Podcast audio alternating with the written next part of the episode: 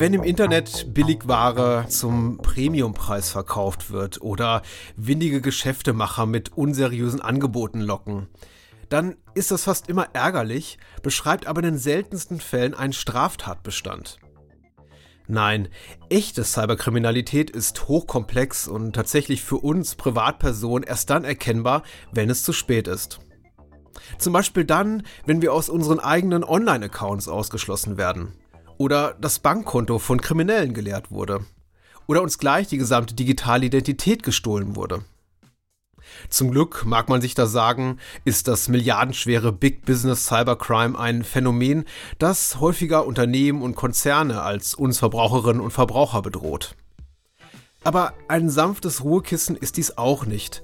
Parken wir doch unsere streng vertraulichen Daten bei genau diesen Zahlungsdiensten, Versicherungen, Online-Shops, App-Stores und, und, und, die eben immer häufiger ins Visier von Cyberkriminellen geraten. Warum es zudem nur eine Frage der Zeit sein könnte, bis Straftäter im Internet auch uns als Verbraucherinnen und Verbraucher direkt auf die Pelle rücken, weiß mein Kollege, Digitalexperte Maximilian Heidkemper. Er kennt alle Spielarten der Cyberkriminalität, weiß aber auch, mit welchen Vorsichtsmaßnahmen wir uns relativ gut schützen können. Und sollte das Online-Konto mal geknackt oder die Festplatte von Trojanern besiedelt sein, kennt Max garantiert die richtigen Ansprechpartner und Maßnahmen, um diese Probleme in den Griff zu kriegen. Aber nun möchte ich Ihnen nicht weiter die Zeit stehlen mit dieser Einführung, sondern wünsche Ihnen gute Unterhaltung beim nun folgenden, ja geradezu kriminell interessanten Gespräch. Mein Name ist Patrick Lohmeier. Sie hören genau genommen der Podcast der Verbraucherzentralen und das ist auf jeden Fall ein gänzlich ungefährliches Vergnügen.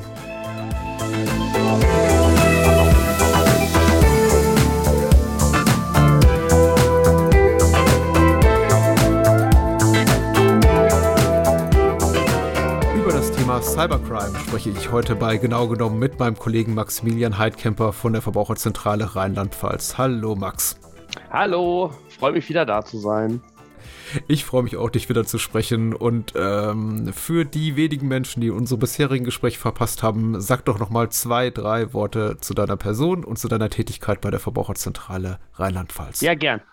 Ich bin jetzt schon einige Jährchen bei der VZ, seit 2016 mittlerweile. Ähm, Jurist von Hause aus, Spezialisierung sehr stark auf IT-Recht, ähm, digitale Medien. Ähm, habe auch immer Spaß, mich sehr gut in die äh, technischen Hintergründe einzuarbeiten. Und ähm, eins meiner Steckenpferde ist eben, wie man im Internet ähm, ja, Kriminalität ähm, betreiben, beziehungsweise aus meiner Sicht dann eher äh, ja, verhindern kann. Wir sprechen heute über Cybercrime und dazu haben bestimmt viele Menschen, die uns zuhören, ihre ganz eigenen Gedanken beziehungsweise ihr ganz eigenes Empfinden, was das eigentlich ist. Aber äh, gibt es sowas wie eine, ja möchte ich mal sagen, juristisch belastbare Definition von Cybercrime? Was bedeutet das eigentlich? Naja, Cybercrime fängt aus juristischer Sicht vor allem da an, wo du quasi das ähm, Zivilrecht, also die Zivil den zivilrechtlichen Schaden verlassen würdest und ähm, strafrechtlich relevante Handlungen vornimmst. Das kann ähm, anfangen häufig bei Betrugsdelikten, also letztendlich jeder Phishing-Angriff, der dich äh, dazu verleiten soll, auf eine bestimmte Seite zu gehen, zu denken, dass er jetzt hier deine Bank, man gebe seine Bankdaten dort an um dann eine Transaktion äh, vorzunehmen. Dahinter steckt ein Betrugsdelikt. Das ist also in mhm. vielen Abwandlungen ähm, immer wieder anzutreffen. Ne? Auch ähm, diese ganzen Social Engineering-Kisten, wo quasi jemand anruft, dich, ähm, sich als jemand anders ausgibt. Ein anderes Kleid, aber im Endeffekt dasselbe strafrechtliche ähm, Gewand dahinter.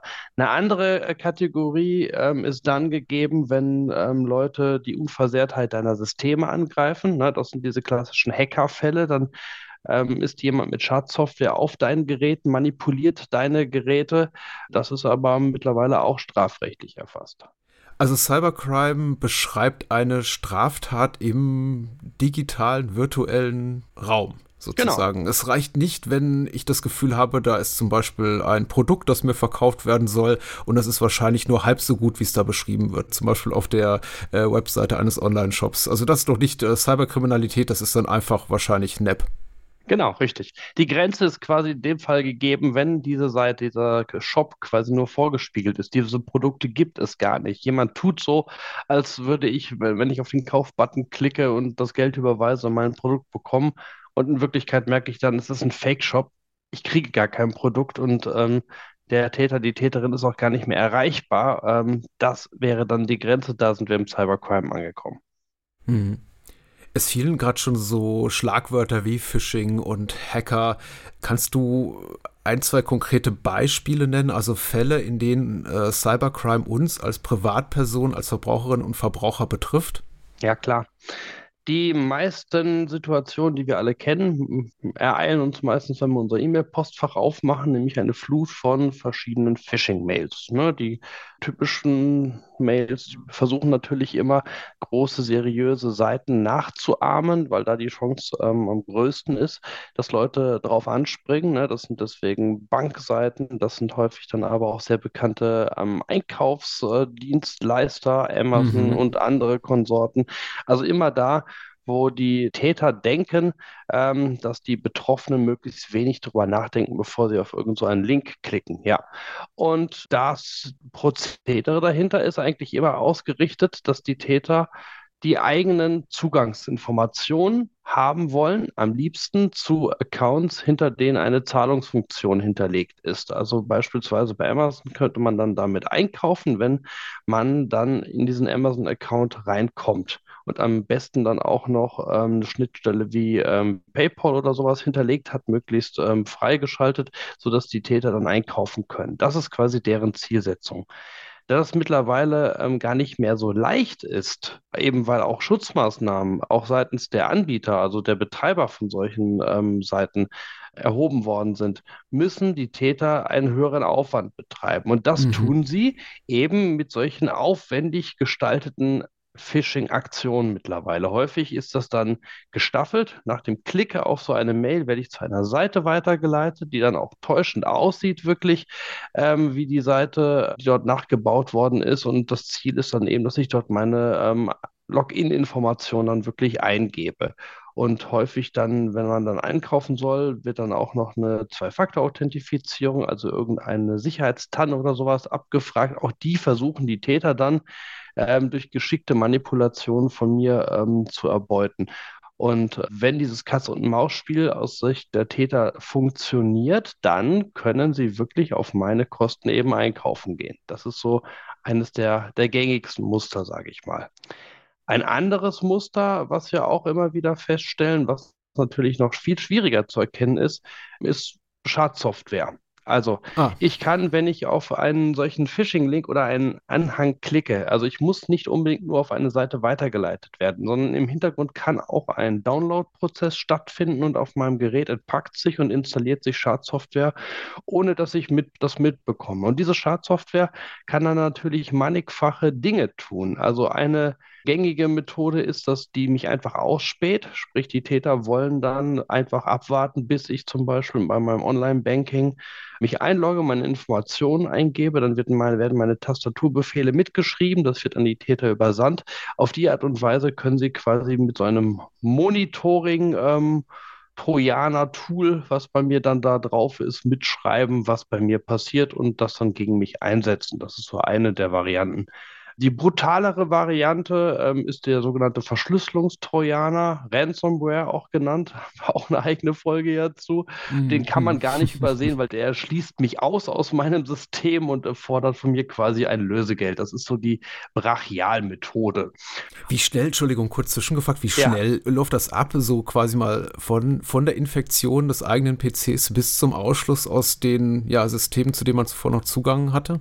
Es hängt davon ab, wie ähm, schnell die Täter das haben wollen. Ne? Wenn die hm. es wirklich darauf anlegen würden, quasi so schnell wie möglich das durchzuführen, dann geht das innerhalb von Sekunden. Dann wäre ich sofort okay. quasi abgeschaltet. Aber das würden die Täter nicht machen, weil sie im Zweifelsfall immer erst einmal, wenn sie in meinem System drin sind, einen Überblick sich verschaffen. Die haben ja keine, keine Eile quasi.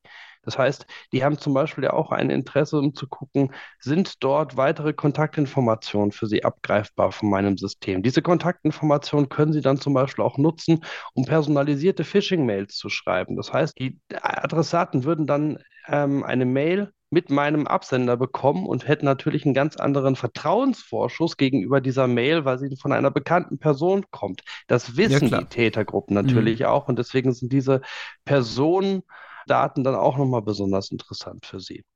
Ja, was es eben auch noch sehr, sehr häufig gibt, das, das kriege ich im Zweifelsfall aber überhaupt nicht mit, wenn mein Rechner in ein sogenanntes Bot-Netzwerk eingegliedert wird.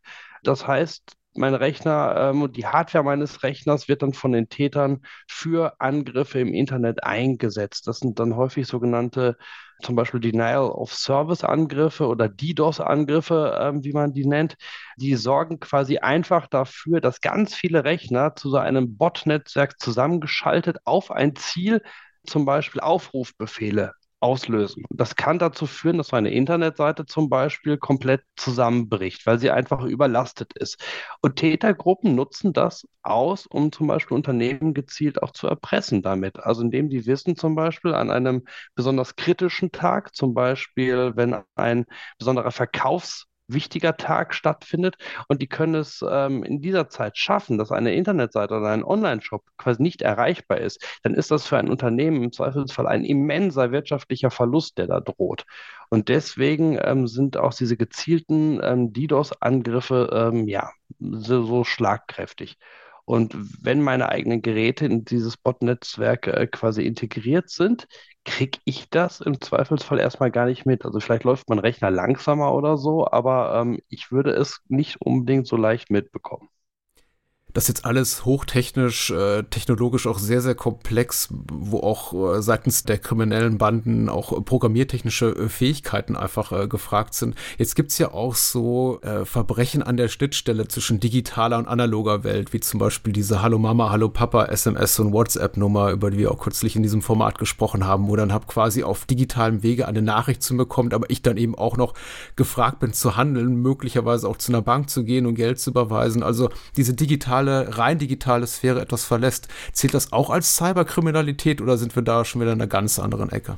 Nee, das zählt auch als Cyberkriminalität, weil das analoge Eingangstor wird ja dazu genutzt, dass ich auf digitalem Wege dann eine Handlung auslösen soll. Mhm. Das ist, ähm, muss man auch sagen, etwas, was ganz klar im Wachsen ist. Man spricht in dem Fall von sogenanntem Social Engineering. Also ich werde durch soziale Interaktion dazu gebracht, eine bestimmte Handlungsweise ähm, durchzuführen. In der Regel ist das dann, dass ähm, man mich versucht unter Druck zu setzen. Warum? Weil ich unter Druck bin, denke ich weniger drüber nach und dann soll ich Informationen preisgeben oder ich soll am besten eine Überweisung tätigen oder, oder, oder. Also das ist die Funktionsmasche dahinter und das funktioniert erschreckend gut, muss man leider sagen. Gerade auch dadurch, dass wir immer mehr in Bereiche kommen, dass einzigartige Elemente von uns oder bisher einzigartig geglaubte Elemente von uns, wie zum Beispiel unsere Stimme, immer mhm. leichter nachgeahmt werden können. Ne? Und da sind wir zum Beispiel jetzt schon an der Schnittstelle, was erwartet uns in Zukunft, was kann quasi auch äh, künstliche Intelligenz für ein Einfallstor sein. Die meisten von uns denken jetzt immer noch, ja komm, sowas wie eine Stimme, die kannst du doch mal nicht so eben nachmachen. Und ich werde das doch erkennen, wenn so ein Computerbot quasi zu mir spricht.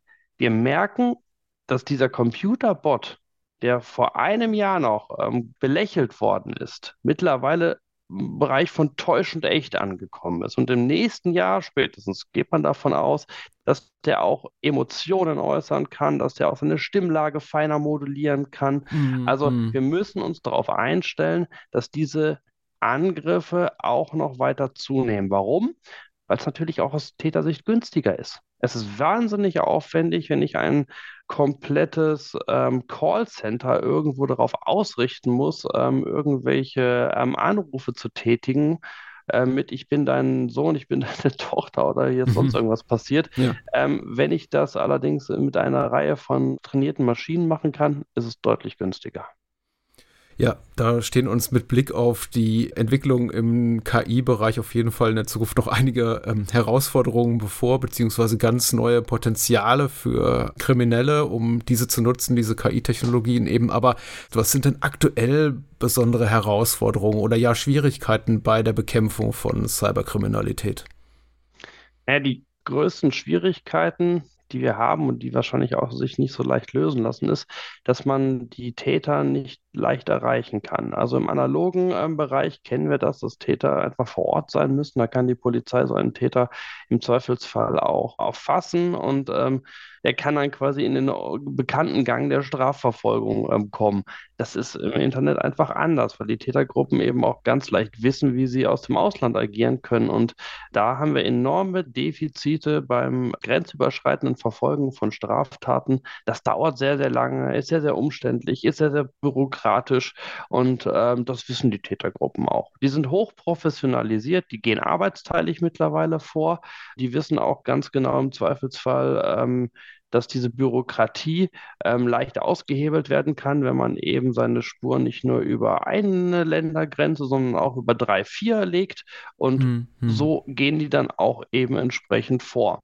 Das heißt, ich kann nicht darauf vertrauen, dass wenn ich hier Opfer geworden bin, dass die Polizei ähm, diese Tätergruppen wird fangen, wird fassen können und dass ich quasi das Geld, was ich vielleicht auch verloren habe, dass das wieder zu mir zurückkommt. Das wird in absehbarer Zeit nicht passieren. Hm. Täuscht da mein Eindruck vielleicht oder sehen wir eben deswegen auch relativ wenige Erfolgserlebnisse seitens der strafvermittelnden Behörden jetzt in den Medien, weil einfach wenige dieser Täterinnen und Täter geschnappt werden. Was, wovon wir ja immer hören oder zumindest sporadisch hören, ist, dass eben mal ein einzelner Hacker festgenommen wurde. Da kriegen wir dazu das typische Nachrichtenbild von dem Mann mit, der, mit dem unkenntlich gemachten Gesicht im Hoodie, der da vom Computer sitzt. dann heißt es eben, ja, wir haben heute irgendwo einen 16-jährigen Teenager festgenommen und der ist verantwortlich für dies und das. Aber ich sehe ganz wenig Nachrichtenbilder, ehrlich gesagt, von ja, Dutzenden Menschen, die abgeführt werden, von denen es dann heißt, ja, die sind für große kriminelle ähm, Straftaten verantwortlich. Ähm, täuscht da mein Eindruck oder, oder gibt es da einfach kaum Erfolgserlebnisse in dem Bereich seitens der Behörden? weniger Erfolgserlebnisse und die sind sehr, sehr aufwendig eben auch ähm, zu, zu erlangen, weil wenn das Ermittlungen, die ähm, über mehrere Ländergrenzen stattfinden, die ähm, sehr, sehr lange stattfinden müssen, weil diese Hacker-Kollektive natürlich auch sehr, sehr gut darin sind, ihre Spuren ähm, zu verwischen. Das heißt, es ist sehr, sehr aufwendig dann, mhm. die auszuspähen und es muss vor allem eben auch ähm, politisch gewollt sein. Nicht selten verbergen sich solche Kollektive natürlich auch hinter Landesgrenzen von ähm, Staaten, die miteinander im Konflikt irgendwo sind, sodass da auch kein wirkliches Aufklärungsinteresse ähm, dann häufig gegeben ist. Nichtsdestotrotz die Fälle, die es in der jüngsten Vergangenheit gab, ja, das war aufsehenerregend. Das waren dann aber auch Gruppen, die dadurch aufgefallen sind, dass sie wirklich massivste Schäden ausgelöst haben. Also wir sprechen dann wirklich teilweise auch von ähm, Betrug Summen im äh, zwei- bis dreistelligen Millionenbereich, die dort quasi mhm. abgerufen mhm. sind von den Gruppen, sodass man dann irgendwann sagen musste, okay, die haben sich auch zu einer Art staatsgefährdenden Größe ähm, entwickelt. Aber das ist ja nur die Spitze des Eisbergs. Also für den Normalsterblichen und die Gefahren, die den Normalsterblichen betreffen, ähm, das ist ja deutlich darunter. Diese hochprofessionalisierten Hackergruppen, die staatsgefährdend sein können, die greifen Unternehmen an und die greifen jetzt nicht unbedingt ähm, Normalbürger an, weil das schlicht nicht so lukrativ ist, wie sie sich das erwünschen. Jetzt sagtest du gerade eben, die Bekämpfung von Cyberkriminalität ist schwierig, aber ich denke mal nicht unmöglich. Was können denn Politik und Behörden wie das BSI gegen Cyberkriminelle überhaupt ausrichten?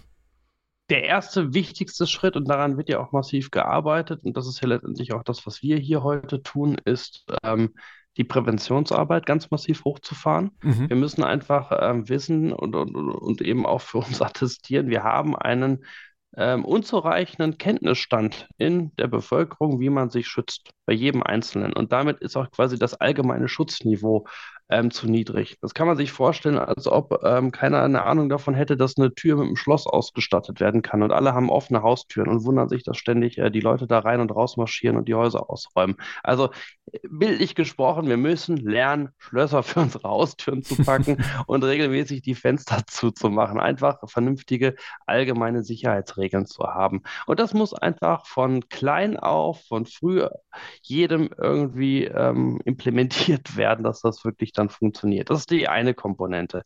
Die andere Komponente ist, dass Produkte, insbesondere auch Softwareprodukte oder auch zum Beispiel wie ähm, Online-Shops aufgebaut sind, das muss ein Standard-Sicherheitsniveau haben. Auch das ist etwas, was im Entstehen ist. Da gibt es europäische Regelungen, die mittlerweile ins Leben gerufen worden sind. Aber dass das konsequent umgesetzt ist, das wird noch eine ganze Weile dauern. Das führt dann eben einfach dazu, dass zum Beispiel ähm, in Software ähm, Schnittstellen verschlüsselt sind, dass sie nicht mehr so einfach angegriffen werden können. In Online-Shops haben wir jetzt zum Beispiel immer mehr schon die Vorgabe, dass eine Zwei-Faktor-Authentifizierung gegeben ist. Also es reicht nicht, wenn ja. jemand meine Login-Informationen abgreift, sondern er muss diesen zweiten Faktor eben auch noch abgreifen können. Das ist für Cyberkriminelle eine enorme Erschwernis. Ne? Früher hatte ich eine Phishing-Seite, da habe ich mein Login eingegeben, die Täter konnten losgehen. Jetzt müssen die im Zweifelsfall noch mit einem Social Engineering Angriff mich dazu bringen, dass ich meine TAN weitergebe. Das macht es enorm viel komplexer. Und das, äh, solche Maßnahmen sind enorm gut geeignet, um das Schutzniveau eben auch noch ähm, zu erhöhen. Der nächste Schritt wäre dann natürlich auch noch ähm, wünschenswert, dass auch eine weitgehend international geächtete kriminelle ähm, Szene wird, die mhm. eben auch besser verfolgt werden kann. Das ist allerdings schwierig und ich, da bin ich auch skeptisch, dass das passieren wird, weil man muss eben auch wissen, gerade in vielen ärmeren Staaten sind diese Cyberkriminellen nicht selten auch ein bedeutender Wirtschaftsfaktor für diese Staaten und deswegen sind dort auch sehr, sehr starke wirtschaftliche Interessen eben mit eingebunden. Plus diese ähm, Hackergruppen werden häufig auch von Staaten gezielt eingesetzt, um zum Beispiel in der grauen Kriegsführung unterwegs zu sein und da vielleicht auch Staaten zu unterstützen. Also das sehe ich noch nicht, dass man dort einen ähm, internationalen Konsens finden würde. Deswegen, die beiden vorher genannten Faktoren sind wichtiger und das heißt im Endeffekt, wir sind selber alle aufgerufen, um uns zu schützen. Mhm. Ohne jetzt irgendwelche Stereotype hier zu bedienen, könntest du denn mal so im Allgemeinen sagen, von welchem wirtschaftlichen Schaden wir hier reden weltweit? Oder gibt es vielleicht auch Anekdotisches dazu, wie dann eben dann so eine Strafverfolgung zu ihrem Ende kommt? Will heißen, welche Strafen dann solche Straftäter auch erwarten? Kommen die mit einem blauen Auge davon oder gibt es da richtig harte Strafmaßnahmen? Also wenn Täter wirklich ermittelt werden, die hohe Schadenssummen verursacht haben, dann können die davon ausgehen, dass sie, jedenfalls wenn sie in dem Land gefasst werden, in dem der Schaden durchgeführt worden sind, dass sie auch für sehr, sehr lange Zeit wirklich ins Gefängnis wandern. Also wenn man eine Schadenssumme von, von äh, mehreren hundert Millionen Euro irgendwie einem Täter anlastet, kann man davon ausgehen, ähm, dass der so schnell nicht aus dem Bau wieder rauskommt. Also äh, insbesondere die Frage war ja auch zu den Schadenssummen. Also ich habe keine internationalen Zahlen dazu. Ich kann nur sagen, wie es ähm, in Deutschland ist und das sind geschätzte Zahlen. Das ähm, BKA gibt einmal im Jahr ein sogenanntes Lagebild Cybercrime heraus. Und dort sind wir auf einem anhaltend hohen Niveau, muss man sagen. Also wir, die schätzen eine Schadenssumme von 200 Milliarden Euro, die dort ähm, entstehen, Tendenz etwas steigend, bei gleichzeitig zurückgehenden reporteten Fällen, was auch ähm, enorm ist. Das heißt also, der Schaden pro Einzelfall erhöht sich dabei. Wobei wir auch hier sagen müssen, da ist eine enorme Dunkelziffer. Also es sind wirklich nur Schätzwerte, die wir dabei haben. Aber alleine diese Schätzwerte und der Umfang zeigen, mhm. dass ja am meisten und am dramatischsten wachsende und ausgeprägte Kriminalitätsfeld einfach ist, was wir haben. Und das, ähm, ja, so sollte einem schon sehr, sehr zu denken geben was ich jetzt auch gerade mitgenommen habe und mir eben auch und dir offensichtlich ja auch sehr, sehr wichtig erschienen ist, eben äh, dein Wunsch, dass dieses Phänomen der Cyberkriminalität politisch wie gesellschaftlich deutlich mehr geächtet werden sollte, nämlich wirklich als tatsächliche Bedrohung. Und ich glaube, es wird in der allgemeinen Wahrnehmung noch immer so ein bisschen als eine Art, na, im weitesten Sinne Kavaliersdelikt empfunden, weil keine wirklich greifbaren Opfer, da hört man dann eben große Zahlen und hört von irgendwelchen Verbrechergruppen, die man aber niemals zu Gesicht bekommt und Summen, die ohnehin viel zu groß sind, um selber so als Privatperson auch erfasst zu werden. Aber man muss das einfach alles nur mal runterköcheln auf sich selber und äh, sich äh, die Frage stellen, was ist denn, wenn mir das passiert, wenn ich um 100 Euro oder 1000 Euro auf, ja, durch Cyberkriminalität äh, gebracht werde. Das tut richtig weh. Ganz genau.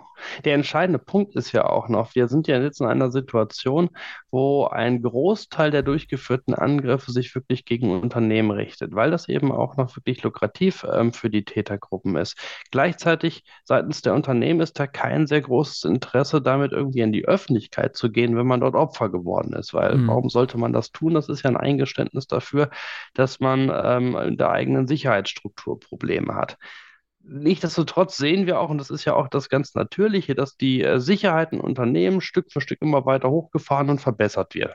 Das heißt, irgendwann kommen wir auch einfach an den Punkt, wo sehr viele dieser Tätergruppen nicht mehr so ohne weiteres und so leicht sich ähm, an Unternehmen äh, gütlich tun werden. Und man muss dann davon ausgehen, dass dann auch viel mehr wieder ähm, Privatpersonen als deutlich leichtere Ziele ins ähm, Beuteschema dieser Gruppen kommen. Das heißt, das Problem für die Normalsterblichen wie uns wird in den kommenden Jahren eher massiv wachsen und nicht weniger werden. Und entweder haben wir uns dann quasi gut darauf vorbereitet und äh, ja, diejenigen, die sich nicht gut darauf vorbereitet haben, die, denen wird im Zweifelsfall vielleicht auch ein erheblicher finanzieller Schaden dann drohen. Was zum einen wehtut, ist natürlich der finanzielle Schaden, zum anderen aber eben auch die Erkenntnis, dass da Kriminelle in meinen privaten Lebensraum, egal ob digital oder analog, die sind in mein Privatleben eingedrungen und das will ich nicht.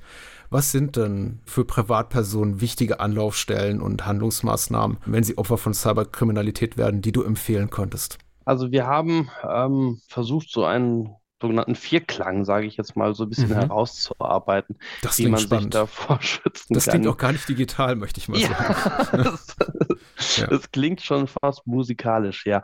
Ähm, alles nachzulesen bei uns auch ähm, verbraucherzentrale.de. Wir haben so eine ähm, Startseite dafür gemacht, sicher im Internet. Werden wir natürlich auch verlinken im Beitragstext zu dieser ja. Folge. Ja. Da ist das Ganze auch schön aufgelistet. Da findet man das ja auch nochmal mit Checklisten hinterlegt. Also die Zielsetzung ist eigentlich, dass wenn man sich vorbereitet und sich ein Wochenende Zeit nimmt, man eigentlich in der Lage ist, einen vernünftigen Basisschutz hochzuziehen für sich selber. Der reicht dann auch, um die meisten Sachen wirklich abzufahren, der, abzufangen. Der ist natürlich nicht hundertprozentig sicher und äh, wenn ich eine Profi-Hacker-Gruppe habe, die es auch wirklich auf mich abgesehen hat, dann wird die auch bei mir reinkommen und durchkommen. Aber solange ich jetzt nicht James mhm. Bond bin, ist das Risiko auch übersichtlich.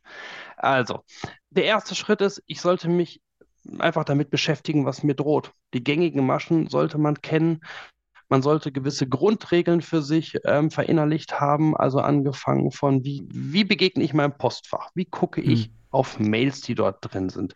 Bin ich sensibilisiert, ähm, eine, eine kritische Mail zu erkennen? Bin ich sensibilisiert, was ein Link ist, was ein Anhang ist? Kann ich eine Mailadresse überprüfen? Also einfach so die Grundregeln. Die sollte man einfach äh, aus dem FF drin haben und jetzt auch nicht nur in dem E-Mail-Postfach abrufen können, sondern auch, wenn ich über meine Messenger-Dienste was reinbekomme oder auch wenn ich auf der Arbeit im Zweifelsfall etwas über den ähm, Videokonferenzdienst reinbekomme. Das sollte einfach als Basiswissen bei uns drin sein. Der nächste Schritt, ich sollte meine eigenen Zugänge vernünftig verwalten. Und jetzt denken alle, oh Gott, ich muss meine ganzen Passwörter verwalten. Ich bin auch schon so mit meinen Passwörtern überfordert. Ja, man muss sich das Thema einfach einmal vornehmen und einmal angehen. Ich muss mir meine Accounts angucken. Ich muss wissen, was sind besonders kritische Accounts, nämlich alle diejenigen, ähm, wo eine Zahlungsschnittstelle hinterlegt ist, mit denen ich ein kaufe oder auch die dafür geeignet sind, dass Informationen von mir weiter verbreitet werden können. Sprich zum Beispiel meine ganzen Social-Media-Dienste. Weil wenn da Täter drin sind, haben sie, wie gesagt, meinen Vertrauensbonus gekapert, indem sie meinen Absender benutzen, was für mich natürlich auch im Backlash furchtbar sein kann, weil mein eigenes Vertrauen damit auch ähm, ruiniert ist, wenn die Leute denken, dass ich Schadsoftware verschicke. Also möchte ich da auch niemanden drin haben. So, diese besonders gefährdeten Accounts kann ich schon mal zur Seite legen. Das heißt, die brauchen besonderen Schutz. Generell gilt für alle meine Accounts, die ich habe, die will ich möglichst sicher schützen. Das heißt, ich nutze einen Passwortmanager und ich nutze sichere Passwörter und für jeden Account ein anderes Passwort. Das hört sich jetzt erstmal furchtbar zu managen an, ist es aber im Endeffekt nicht, weil ein Passwortmanager wenn ich den einmal eingerichtet habe, macht er mir das Leben enorm leichter. Er ist synchron über alle Geräte. Er bietet mir, wenn ich einen neuen Account dort einlese, automatisch an, dass er ein sicheres Passwort erstellt für mich. Ich muss mir gar keine Gedanken mehr darüber machen. Und ich muss mir dieses sichere Passwort auch nicht merken, weil das in meinem Passwortmanager hinterlegt ist und ich, wenn ich es brauche, auf einen Klick dort rausholen kann. Ich habe aber auf diese Art und Weise schon mal einfach ein sehr, sehr hohes Schutzniveau gewährleistet. Der Passwortmanager gehört natürlich auch zu den besonders sensiblen Accounts, die ich dann habe. Der kommt quasi zu dem Haufen mit den anderen besonders sensiblen Accounts. So. Wenn ich die alle eingerichtet habe, wie schütze ich jetzt noch meine besonderen sensiblen Accounts? Über die Zwei-Faktor-Authentifizierung. In vielen Situationen ist es schon so, dass ich die zwangsweise nutzen muss, nämlich dann, wenn es um meine Banking-Accounts geht, da komme ich gar nicht drum herum.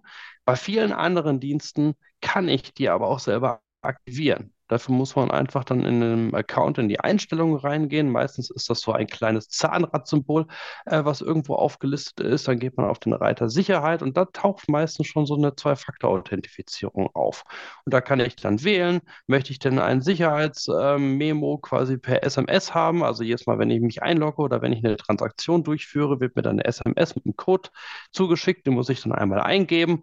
Oder möchte ich das Ganze zum Beispiel auch mit einer Authentifizierungs-App lösen, die auf meinem Smartphone ist? Die klickt dann quasi jedes Mal auf und ich muss die App öffnen, einmal in der App auf Ja, Aktion durchführen klicken. Das hört sich jetzt erst einmal, oh mein Gott, das ist ja wieder nervig und das ist eine Unterbrechung. Ja, ist es. Das kostet Aber ein bisschen Überwindung, kann ich aus eigener Erfahrung genau. äh, sagen. Aber ich habe es auch gemacht für alle Accounts, beziehungsweise einfach Benutzerkonten, die wichtig sind. Und äh, ich knirsche ab und zu ein bisschen mit den Zähnen, wenn dann eben, wenn ich mich bei meinem äh, bevorzugten Online-Auktionshaus einlogge und mir dann gesagt wird, ja, jetzt schicken wir dir auch noch eine SMS und darin ist ein Code und den musst du bestätigen, aber ich weiß eben, wofür es gut ist. Und, und, und so viel Zeit frisst es jetzt ja auch nicht. Also um wirklich ehrlich zu sein. Ich meine, okay, das sind zwei, drei Sekunden Lebenszeit. Ich wollte auch aber nur damit eigentlich nur, nur, zur Sprache bringen, dass ich natürlich auch die, die, den, den möglichen Schmerz unserer Hörerschaft auch nachfühlen kann. Also ich habe das selber erlebt, aber so schlimm ist es nicht. Es wird, es wird in Zukunft auch noch sein, dass wir das Ganze ein bisschen feinmodularer steuern können. Also es sind sogenannte Whitelisting-Mechanismen auch immer mehr im Kommen. Das heißt, ich kann zum Beispiel entscheiden für bestimmte Anbieter, da möchte ich das gerade nicht haben, dass diese Zwei-Faktor-Authentifizierung jedes Mal stattfindet. Die soll dann zum Beispiel nur alle fünf Transaktionen stattfinden oder es soll bestimmt auch nur an bestimmten Orten zum Beispiel stattfinden. Also wenn ich in, außerhalb meines WLANs bin zum Beispiel, ist es besonders gefährdet. Bitte nur dann abfragen. Wenn ich zu Hause bin, dann nicht abfragen. Also solche Einstellungsmöglichkeiten werden zukünftig immer mehr werden und damit wird das Ganze dann auch noch bequemer managebar. So. Mhm.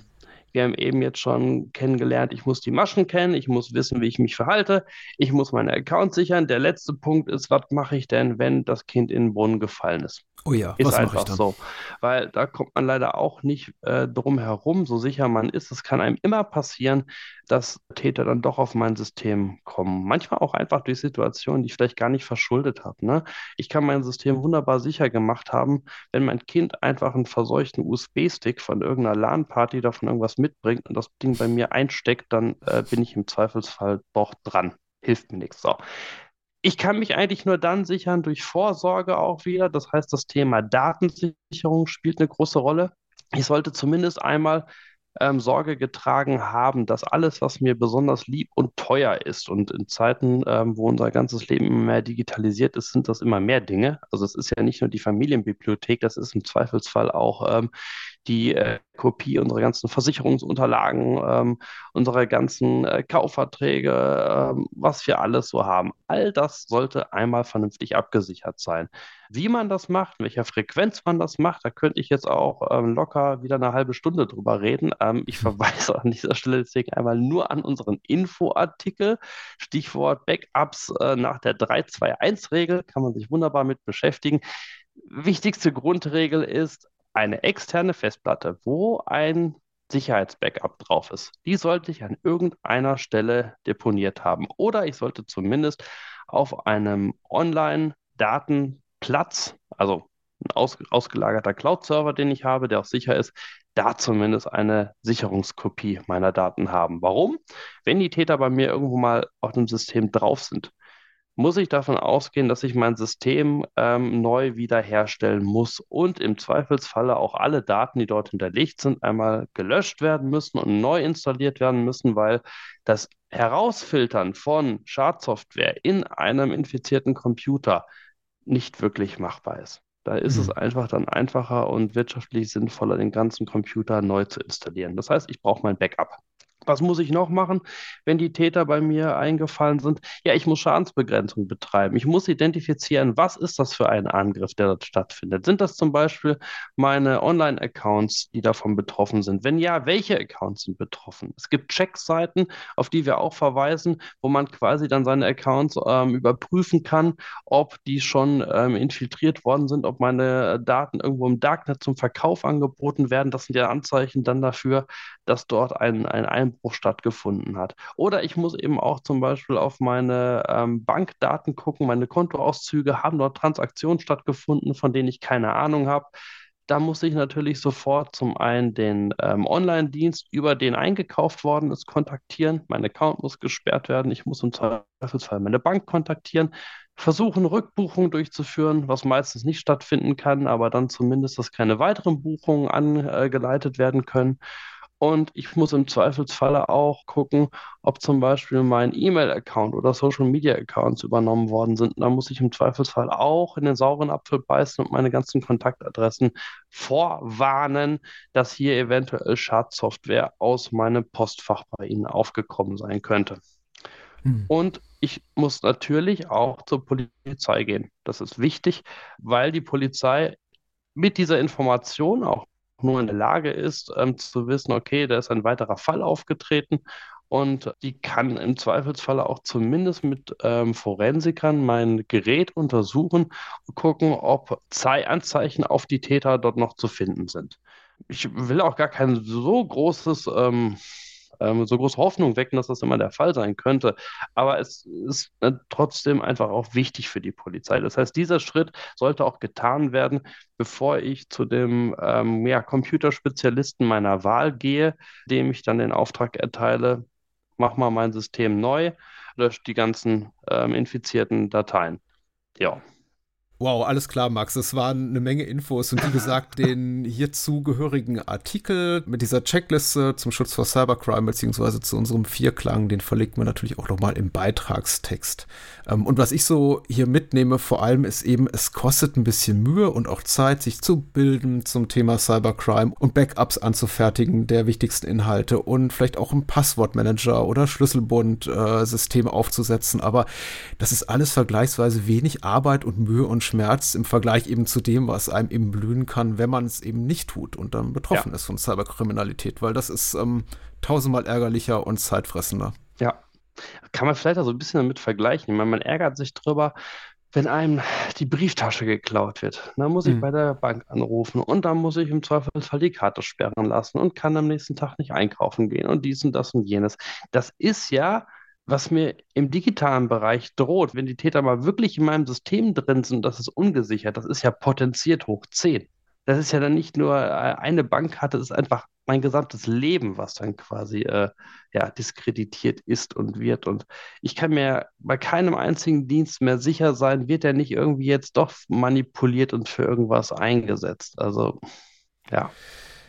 Also, Vorsicht für Cyberkriminalität und dafür können eben Verbraucherinnen und Verbraucher selber einiges in Bewegung setzen, um sich davor zu schützen.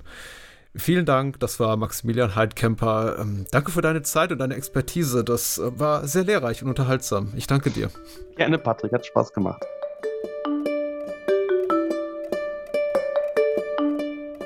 Wie immer möchte ich mich bei allen Menschen bedanken, die die Produktion dieser Podcast-Reihe ermöglichen. Und natürlich geht mein Dank an Sie fürs Zuhören. Diese und viele weitere Folgen von Genau genommen können Sie in so gut wie allen Podcatchern und Audio-Apps hören. Abonnieren Sie uns doch gerne kostenlos bei Apple, Spotify, Deezer, Google Podcasts, Pocket Casts oder in einer anderen mobilen App Ihrer Wahl. Und empfehlen Sie uns gerne weiter, falls Ihnen genau genommen gefällt. Darüber würde ich mich besonders freuen. Sollten wir eine Frage rund um digitale Straftaten nicht beantwortet haben, hilft Ihnen mit Sicherheit einer unserer unzähligen Beiträge auf verbraucherzentrale.de weiter. In ein paar Tagen hören Sie uns wieder, dann mit einem neuen, spannenden Thema. Bis dahin erreichen Sie mich für Feedback und Themenwünsche per E-Mail an podcast.vz-bln.de. Dies war genau genommen der Podcast der Verbraucherzentralen. Mein Name ist Patrick Lohmeier und ich freue mich aufs Wiederhören.